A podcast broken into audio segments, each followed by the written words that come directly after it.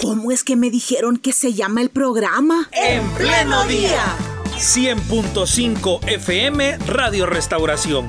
Y en internet www.restauración.fm. De lunes a viernes de 6 a 8 de la mañana compartiendo información y reflexión. Mostrando la vida en directo.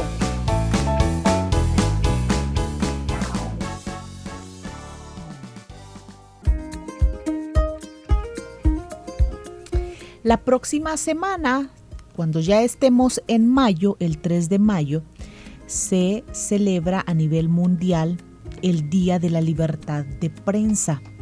Pero este día nos va a servir a nosotros hoy para comenzar una reflexión, que también la vamos a pasar para la próxima semana, pues, pero hoy vamos a comenzar con una reflexión sobre la libertad de prensa en materia jurídica y por eso nuestra invitada Gracias por acompañarnos una vez más y bienvenida a nuestro programa Ruth López, jefa jurídica anticorrupción y de justicia de Cristosal. Buenos días. Muy buenos días, muchísimas gracias por la invitación. Siempre es un placer estar con ustedes. Al tenerla en nuestro programa quisiera hacerle tantas preguntas Aquí estamos para contestar. Tantas preguntas que, llegan de parte de nuestros oyentes con respecto a la situación que está viviendo ahora nuestro país. Bueno, voy a hacerle una que, que, en, en, otros mensajes nos han hecho varios de nuestros oyentes y luego nos pasamos al tema ya de ver esto de la libertad de prensa y cómo Cristosal apoyó recientemente a la Asociación de Periodistas del Salvador y presentaron una demanda de inconstitucionalidad por reformas que se han aprobado en nuestro país. Pero comienzo con esta pregunta. En el régimen de excepción que vive nuestro país, si una persona es capturada y su familia quiere información, es conveniente que la familia se aboque a buscar información inmediatamente o debe de esperar 15 días. Bueno, mire, en cualquier caso siempre es importante la información a la familia y que la familia muestre preocupación y se aboque a las autoridades para buscar información. En estos momentos, quien está dando información es la Procuraduría General de la República, que además quien está asumiendo, quien ha asumido la defensa de muchas de estas personas, porque en muchos casos la familia no sabe dónde está. Entonces es importante ubicarlos y a veces esa ubicación no resulta ser tan sencilla y usted ve, ¿verdad?, el peregrinar de muchas familias de un lugar a otro buscando a su familiar. Entonces, siempre es importante eh, el acompañamiento de la familia, incluso para las defensas que se, que se, que se ejercen, pues la familia tiene que aportar una serie de documentos, que lo hemos visto en medios de comunicación, que son los denominados arraigos, ¿no? Eh, en esto es la vinculación familiar, si tiene eh, su estatus em, familiar, su estatus laboral, también para comprobar que son personas vinculadas laboralmente, ¿no?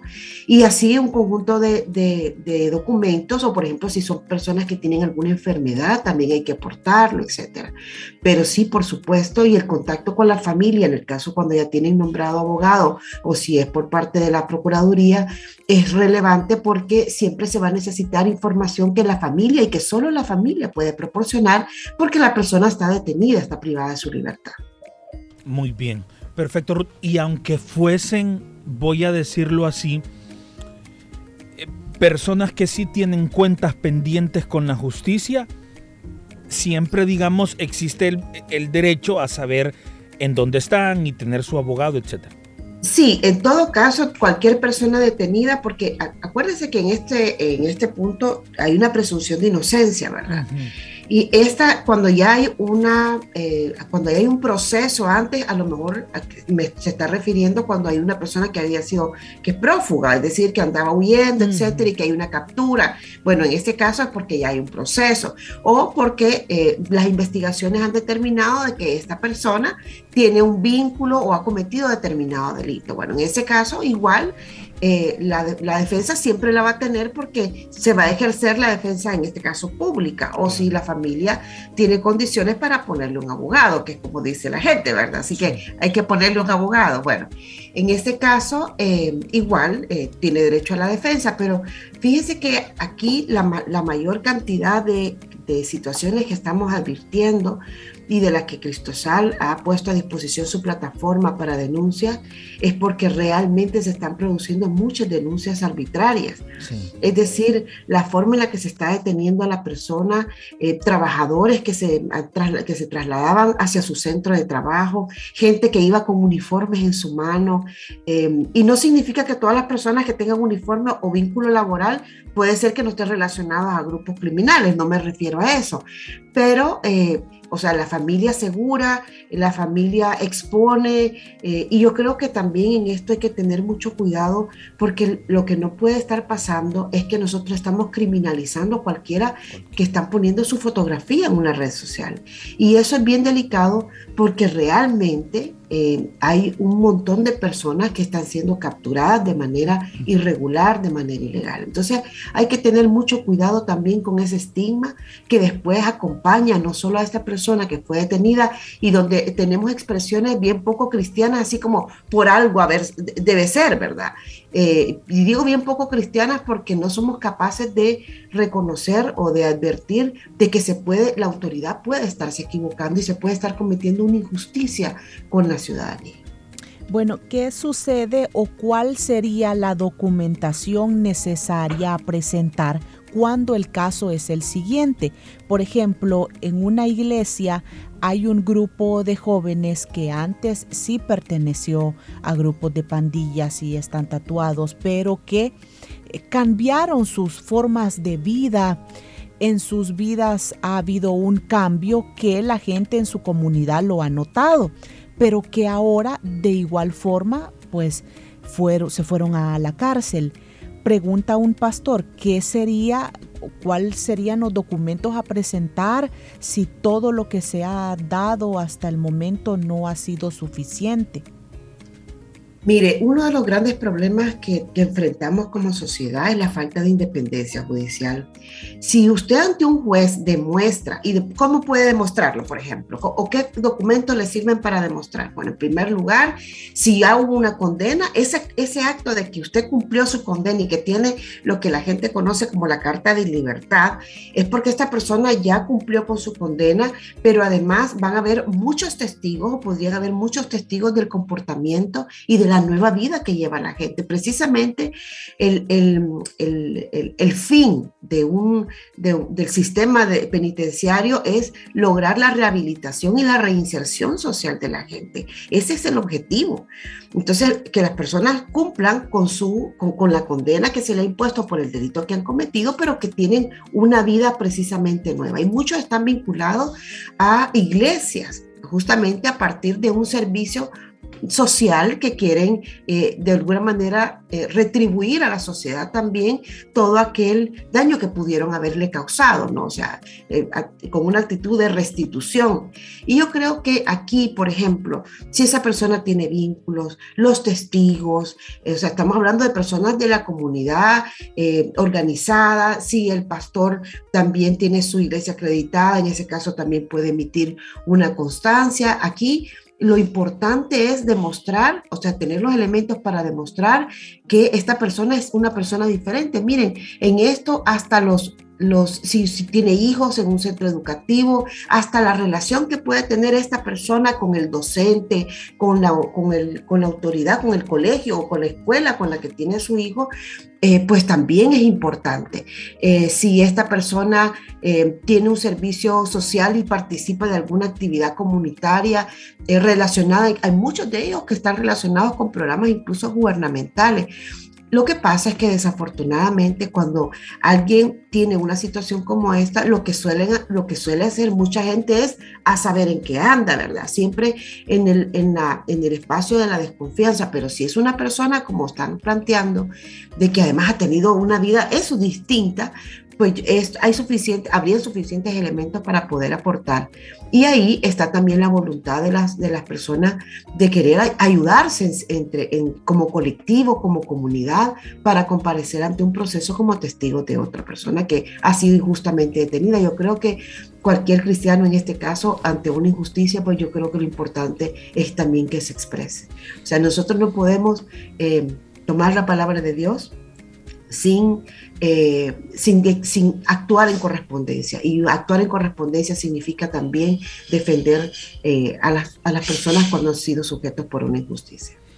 Muy bien, Ruth hablaba sobre independencia judicial y yo quiero recomendarle a nuestra audiencia un conversatorio en el que, bueno, Ruth justamente participó ayer eh, con dos ex magistrados de la Sala de lo Constitucional. Fue un conversatorio creo que para eh, creo que para estudiantes de la Universidad Centroamericana José Simeón Cañas UCA, si entran a la fanpage de, la UCA encontrarán el Facebook Live de, de, ayer por la mañana. El conversatorio era denominado El Salvador, un año sin separación de poderes. Y allí eh, podemos entender un poco más eh, este término que Ruth nos ha comentado. Y para entender un poco más, de igual forma, lo que estábamos hablando de incluso hermanos y hermanas, como, como le decimos dentro de, eh, dentro de la jerga cristiana y que antes sí pertenecieron a grupos delincuenciales, les recomendamos nuevamente la entrevista que el diario de hoy le realizó ayer al pastor general de Misión Cristiana Elín Mario Vega, en donde, aparte de contar algunos eh, testimonios o casos que él conoce, hace un análisis muy interesante de la realidad que tenemos en nuestro país sobre el régimen de excepción, sobre reformas a la ley y entender un poco más el verdadero concepto de paz. Así que dos temas que eh, les recomendamos a nuestra audiencia para que nos informemos más sobre estos temas. Bien, avance. ¿Podemos responder una pregunta más de nuestros oyentes? Por eh, supuesto. o no. Bueno, es que nos pregunta uno de nuestros oyentes que él está o ella está en este momento en un proceso que le obliga a visitar un juzgado para ir a firmar cada cierto tiempo, pero ahora el temor que tiene es si al hacer este proceso puede ser detenido. Sí, lo que pasa es que si no lo hace hay un incumplimiento. Mire, eh, cuando se analizan los patrones, a partir, por ejemplo, de las denuncias que Cristosal está recibiendo, nosotros analizamos patrones, es decir, revisamos las denuncias, identificamos como esos, eh, estas situaciones comunes que algunas familias están expresando en sus denuncias. Y la mayoría de personas detenidas, bueno, son hombres jóvenes de menos de 30 años. Estoy eh, haciendo una generalización, ¿verdad? Pero es, el patrón, no significa que no haya mujeres, no significa que no haya eh, menores, no significa que no haya personas adultas mayores, no. Pero la mayoría, vamos a decirlo así, hay una eh, son hombres, hombres jóvenes y en muchos casos personas que habían sido o que han sido procesadas en algún momento y que están vuelto, que nuevamente se les ha vuelto a capturar. Entonces, el problema es que tiene una obligación en ese caso, tendría que establecer una razón suficiente para poder no asistir a, en este caso, a cumplir con la obligación que le ha impuesto un juez. Entonces, esto es un tema eh, complicado porque no hay garantías de nada y aquí va el tema de la independencia judicial que les enunciaba al, principio. En un Estado de Derecho donde se supone que los jueces debieran eh, actuar conforme a la Constitución y a las leyes de la República, pero además donde existen mecanismos de que si alguien falla en ese sistema, ¿verdad? Si alguien comete una injusticia, pues usted tiene un sistema de recursos para apelar o puede ir a las instituciones como la Procuraduría, etcétera, buscando un auxilio para reparar ese error que ha cometido un funcionario, pues eso es parte de un Estado de Derecho eso no, tendría por qué ser un problema, porque incluso si usted demuestra, ¿verdad?, que ha tenido ese proceso y que además tiene una vida nueva, etcétera, y por tanto ha sido eh, beneficiada con, con, ese tipo de, de, medida y no con una detención en, en un centro penal, pues no tendría por qué tener temor incluso. Sin embargo, el problema es que no vivimos en un Estado de Derecho. Y claro, muchas personas tienen miedo, tienen miedo porque incluso hay personas que tienen, que han tenido una vida, eh, pues con dificultades, que además viven en colonias estigmatizadas, etcétera, y el solo estar en la calle les puede representar una captura. Esas son capturas arbitrarias, porque no hay, no es posible probarle, incluso con las condiciones en las que está ahorita nuestro régimen judicial, nuestro sistema judicial. No es posible en este corto tiempo donde la policía no tiene investigaciones realizadas, no tiene nada, es simplemente la captura, en algunos casos para cumplir una cuota, como ha sido denunciado incluso por algunos policías, como por, este, por, por mantener esa imagen de eh, manodurismo que realmente lo que está trayendo es muchísimo dolor para la familia porque están siendo eh, excesivas las detenciones arbitrarias que se están eh, cometiendo. Y el problema es que en, esto, en esta frase donde se trata de reducir toda la responsabilidad estatal del que nada debe, nada teme, el día, esto es muy fácil decirlo, pero cuando se lleven al, hijo de alguna de las personas o una hija eh, indebidamente, alguna de las personas que le exclaman, yo quiero ver si realmente, vamos, vamos a decir de la misma manera, el que nada debe, nada teme, porque estas personas cuando son llevadas a un centro penal o a una, este, a una Bartolina, el problema es la relación y el peligro que corre su vida y su integridad al estar relacionadas con personas que sí han cometido delitos. Perfecto. Ruth, si podemos cerrar este primer bloque de preguntas eh, hablando un poco del sistema de protección de derechos humanos que como Cristosal eh, tienen eh, no solo para recabar datos, sino también me imagino para dar algún tipo de seguimiento y contémosle a nuestra audiencia de qué trata. Sí, muchísimas gracias. La Fundación Cristosal tiene abierta su plataforma de denuncia. Es una plataforma de denuncias que no se abrió para el régimen de excepción, sino que es una plataforma de denuncias que atiende, por ejemplo, muchos temas de desplazamiento forzado, eh, violencia, etcétera. En este caso, eh, durante el, régimen de excepción, pues hemos hecho, hemos reforzado realmente la actividad para atender a estas denuncias que entran, especialmente por detenciones arbitrarias. Y por supuesto, cuando las personas ponen, interponen su denuncia, lo más importante es que nos dejen un contacto, es decir, un teléfono o un correo electrónico, porque se les llama o se les contacta nuevamente para profundizar en esa entrevista, porque a veces las personas no logran escribir todo lo que, lo que ha pasado, ¿verdad? O narrar la situación. Entonces hay que entrevistarla para verificar y para darle la mejor asesoría de qué es lo que se puede hacer en cada uno de los casos, porque todos los casos son diferentes Insisto, hay patrones, pero, eh, pero, pero la situación individual de cada persona es distinta. Entonces, nosotros le damos seguimiento al caso, eh, depende de lo que la persona necesite, le damos acompañamiento si lo que quiere es presentar su denuncia en la Procuraduría, si lo que quiere es nada más una orientación, en, dependencia del caso y de lo que la persona solicita en su, en su escrito, nosotros estamos contestando más, no más allá de las 24 horas más o menos. Muy bien, libertad de prensa. Hace unos días, eh, Cristosal, junto con la Asociación de Periodistas del Salvador, presentó una demanda de inconstitucionalidad ante la Sala de lo Constitucional de la Corte Suprema de Justicia. ¿Cómo, ¿Cómo ven ustedes este proceso? ¿Realmente van a tener eco sus palabras en la Sala de lo Constitucional? Y antes, pues desde luego, explicarnos qué es lo que se busca con esta demanda presentada. Bueno, en primer lugar, eh, aquí eh, esto es parte de unas reformas que se hicieron al Código Penal y a la Ley de Proscripción de Maras y Pandillas, que se hicieron el día 5 de abril. En este caso, estas dos reformas, una incluye un delito, el 345C, eh, vinculado al tema de pintas, textos, mensajes relacionados a, a, pandillas, ¿verdad? Y a grupos criminales. Y por el otro lado está eh, la declaración en, una ley ahora, donde se declaran ilegales estas pintas, estos grafitis, etc.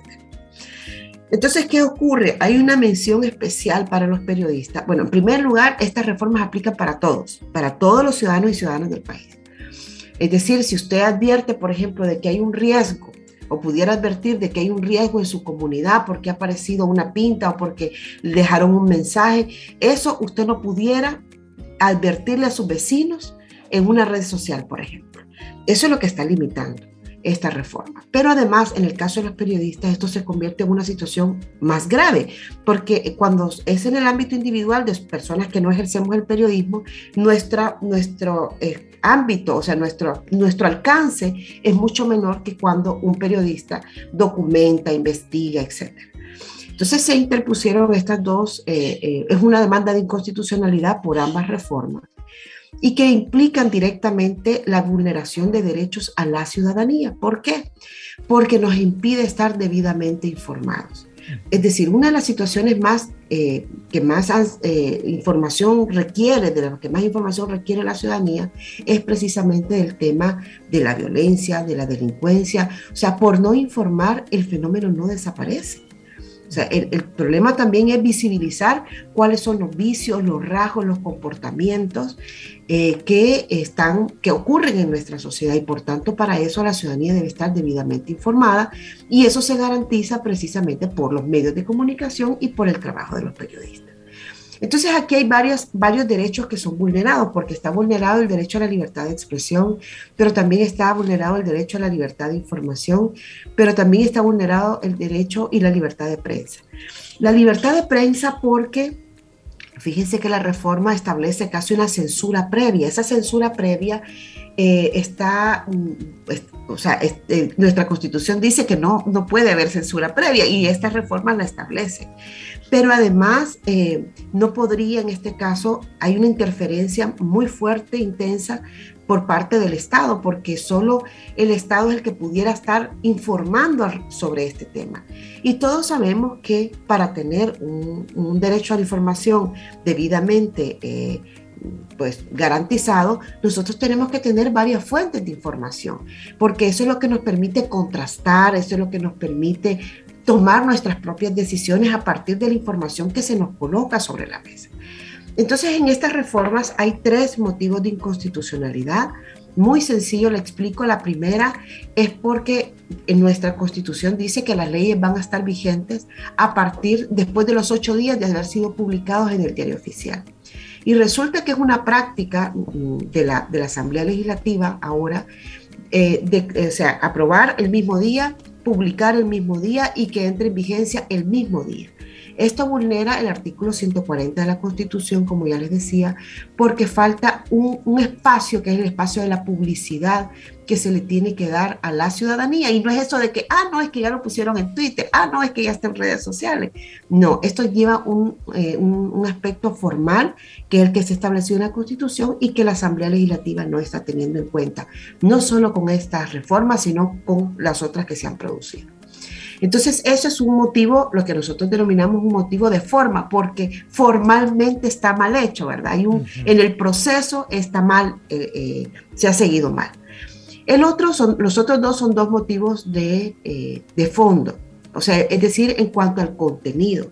Y aquí no estamos hablando de la pinta que hace por ejemplo, un grupo criminal o una pandilla. No, aquí estamos hablando de la información que puede ser, que se puede originar a partir incluso de un mensaje que pueda ser emitido por un grupo de pandillas y que puede incluso llegar a poner en riesgo a una comunidad.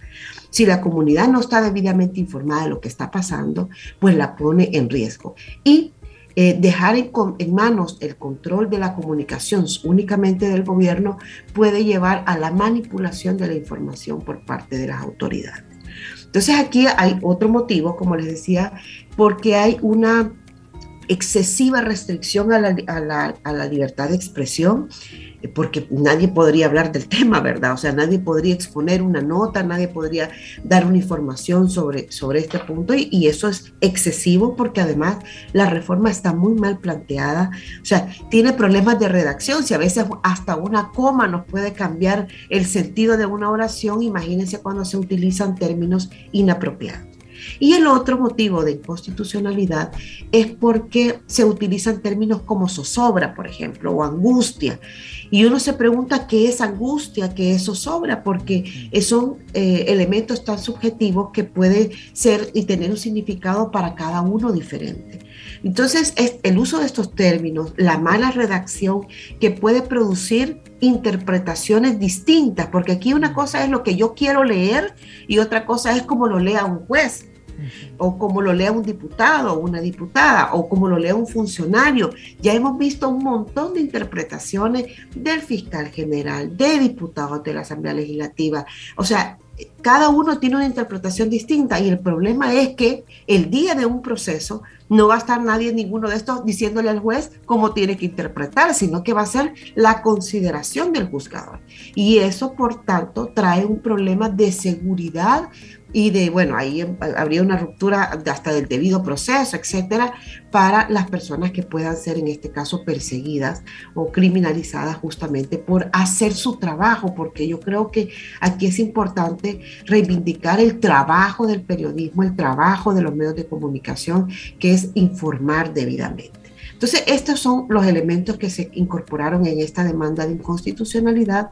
Y con respecto a la, a la expectativa de esta, de esta demanda, yo quiero ser muy franca, en el caso de Cristosal, nosotros no reconocemos la legitimidad de la sala de lo constitucional precisamente por lo que hemos expuesto ayer en el, en el evento de la independencia y la, separación, la falta de separación de poderes, porque estas personas que están en la sala de lo constitucional no cumplen con los requisitos que fueron establecidos en la Constitución, que venir incluso propuestos de una terna del, Consejo Nacional de la Judicatura. Pero estas personas no lo cumplen, es decir, algo tan básico, tan elemental, no cumplen con ese requisito y por tanto fueron impuestos a partir de la institución arbitraria de los magistrados legítimamente electos. Una cosa es que nos gusten, que no nos gusten, ese no es el problema. El problema son estas garantías que dan justamente el seguir los procesos adecuados para tanto para la remoción como para la eh, sustitución de funcionarios y no ha sido así, no ha sido debidamente respetado por la Asamblea Legislativa. ¿Y cuál es la propuesta de Cristosal? Que se modifique el texto, que se sea más eh, preciso con algunos términos, que se derogue, ¿qué piden?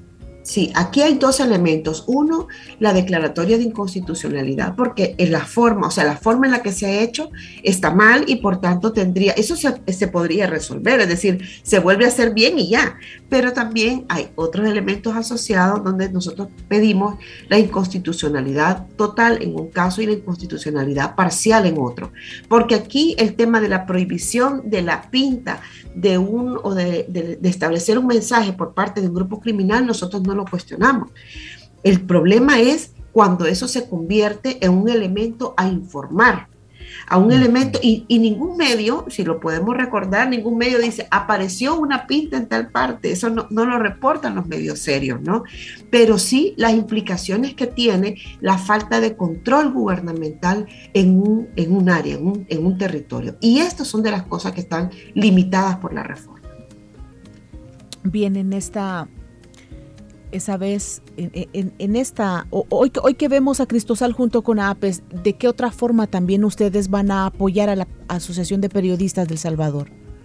Bueno, nosotros en el caso con APES, eh, o sea, de manera conjunta, esta es una acción, pero nosotros también habíamos presentado antes una eh, demanda de inconstitucionalidad por la eh, intervención y por la colocación de, y aprobación de los agentes digitales encubiertos donde los periodistas pudieran ser víctimas precisamente de esta, de esta práctica. Y también hemos presentado ante la Corte de Cuentas de la República una solicitud de que investiguen el origen de los fondos o si existe esta contratación del sistema Pegasus, del software Pegasus, donde muchos periodistas han resultado eh, pues han, tenido eh, intervenciones telefónicas a partir de este software. Entonces, estas son tres acciones que de manera en, distintos momentos hemos presentado y en los cuales pues, los periodistas han sido de los principales afectados. Además, eh, bueno, hemos tenido colaboraciones con medios de comunicación que nos han preguntado, estamos siempre abiertos a, a darles acompañamiento ante cualquier denuncia que se presente, cualquier vulneración de los derechos de un periodista, también estamos eh, dándole seguimiento a este tipo de situaciones.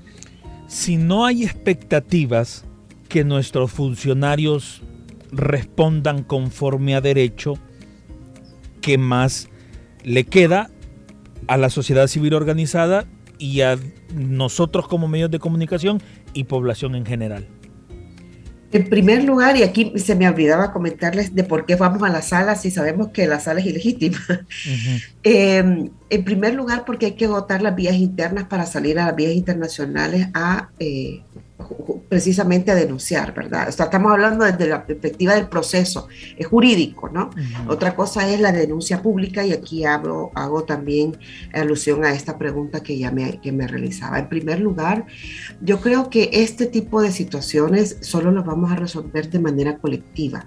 Es decir, los periodistas no pueden, ah, eh, ah, es que es un periodista de otro medio. No, o sea, tiene que verlo también como gremio, porque la afectación al derecho de un periodista es seguramente la afectación al derecho de otro periodista posteriormente. Y yo creo que en esto es importante actuar de manera unida, porque además no solo son los periodistas, sino que son las organizaciones de defensa de los derechos humanos, son las organizaciones que tienen eh, trabajo con la sociedad civil, con la sociedad en general, o sea, estamos hablando de la sociedad civil organizada, pero también de las personas, de los individuos. Entonces, aquí, ¿qué nos queda? Bueno, nos queda uno la denuncia. La libertad de expresión es uno de los derechos que más sufre cuando hay un régimen autoritario y la libertad de expresión empieza a tratar de ser limitada precisamente a partir de todos estos elementos, como ya les he comentado, son estos síntomas, ¿verdad? Que empieza a aparecer Pegasus, que empiezan a hacer reformas en las leyes, etcétera, pero también cuando a través de los mismos eh, medios eh, gubernamentales o a través del discurso gubernamental se estigmatiza la función del periodismo, y eh, se convierte casi que en el coco, ¿verdad? Y se convierte en ese, en ese monstruo donde se trata, con el que se trata de satanizar la actividad de información. Y justamente esto ocurre porque los regímenes autoritarios se caracterizan por querer concentrar y centralizar la información para que la ciudadanía no tenga otra alternativa más que informarse por una sola vía. Esto está pasando, ha pasado en distintos países, Nicaragua es el más cercano y lo refiero porque lo tenemos aquí cerca ¿verdad? Tenemos una frontera marítima con, Nicaragua, pero eh, esto, y es muy lamentable porque esto lleva incluso a que se criminaliza la actividad de tanto de defensa de derechos humanos como la actividad del periodismo, porque, porque al haberse neutralizado los sistemas de control, es decir, no hay eso que usted decía, ¿verdad? Que no hay una institucionalidad, entonces Claro, la, ciudadanía es la que ejerce presión sobre estas instituciones y sobre otra parte de la ciudadanía para que exija también sus derechos. Entonces, cuando empiezan a revelar casos de corrupción, abusos de autoridad, etcétera, pues entonces la, el, el gobierno reacciona de una manera defensiva y ataca entonces al periodismo y a las organizaciones de la sociedad civil. Eso es lo que está pasando desafortunadamente en nuestro país. Bueno, en media hora hemos abordado varios puntos. Gracias Ruth López por haber estado con nosotros esta mañana. Muchísimas gracias a ustedes, a Radio Restauración, a la Misión Cristiana Elim, por la invitación. Gracias. Perfecto, llegamos a las 8 de la mañana con un minuto. Esta entrevista la subimos más tarde a nuestra fanpage y queda alojada en, en pleno día fanpage y a través de nuestro Twitter arroba FM Restauración y en nuestro canal de YouTube FM Restauración para que pueda escucharla nuevamente o completa quienes se han agregado en los últimos minutos. Y nosotros despedimos así, Carla, nuestro programa. Sí, muchas gracias por haber estado durante todo el mes de abril con nosotros. La otra semana venimos con más reflexiones. Ya va a ser mayo. Sí, ya va a ser mayo. Quinto mes. Estrenando semana, estrenando mes estrenando oportunidades y mientras ustedes estén aquí con nosotros como audiencia, nosotros como presentadores de este programa también estaremos junto a ustedes. Muy bien, muchas gracias. Buen fin de semana para todos.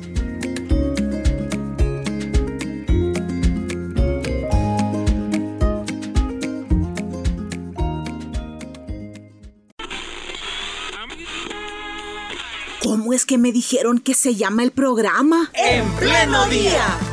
100.5 FM Radio Restauración. Y en internet www.restauración.fm. De lunes a viernes, de 6 a 8 de la mañana, compartiendo información y reflexión. Mostrando la vida en directo